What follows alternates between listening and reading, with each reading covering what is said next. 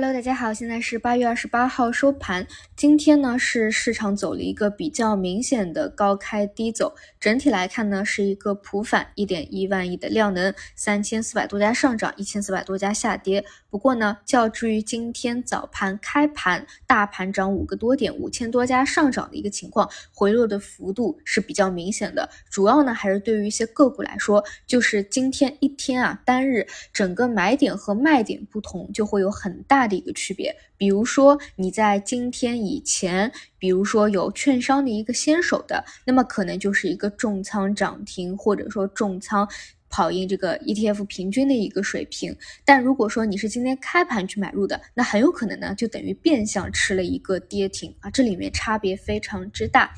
嗯，说实话，今天这样一个高开低走，我觉得呢，就整个这个这个走势啊，还是比较超预期的，或者说对于大部分的场内场外资金来说，还是一定程度上比较伤士气的。这一点呢，就不得不说到前两周讲到的一个话题了，就是。呃，多空双方现在有比较强的空头力量，就整体真的不是说一个技术面，或者说单看一个什么指标能够说得清楚的、说得明白的。现在真的就是你可以理解为啊，这场仗还没有打完，差不多这样的一个意思吧。所以你看啊，整个走势还是非常的虚弱。说实话啊，就是跟前几次什么降印花税真的不能比，但是我们也不可能去刻舟求剑，对吧？本来我也觉得我真的倒不希望它什么短。期什么大盘涨个十个点，后面再来一个回调创新低，我觉得这样更更磨人啊！就无论是时间还是空间上，所以呢，如果能够平稳的话是最好的。但是呢，今天这样一个回落的幅度啊，说实话还是比较大的，就整体还是体现出信心不足以及空头力量比较多。后面我觉得还是得去看有没有什么更多的措施。现在呢是打出了四个二，对吧？我早晨和中伟给大家讲过。这个呢是已经发生的，你可以理解为它是一个开始。其实更重要的是后续，后续还有没有其他？这个是更加值得期待的。那比如说今天我们可以看到，其实胜出的就盘中胜出的其实是地产板块。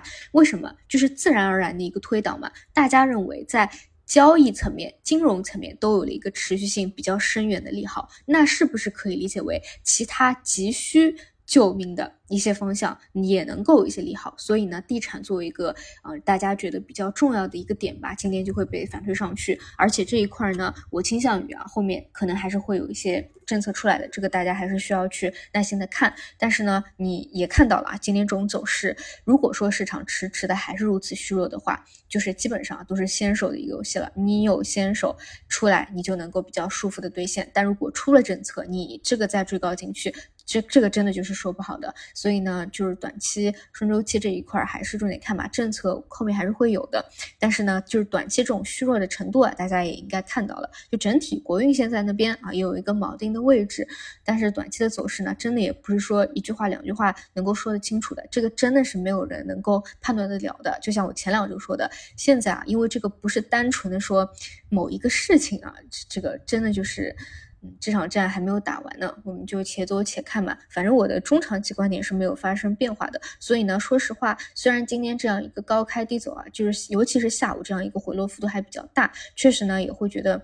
嗯，比较的这个超预期啊，但是呢，我自己整体对于市场的这个心态没基本不会发生什么变化，就是看大家用什么维度去看这个市场吧。好的，别的也不多说了，大家放平心态，后面继续磨吧，且走且看吧。好的，以上就是今天晚评的内容，那我们就明天再见。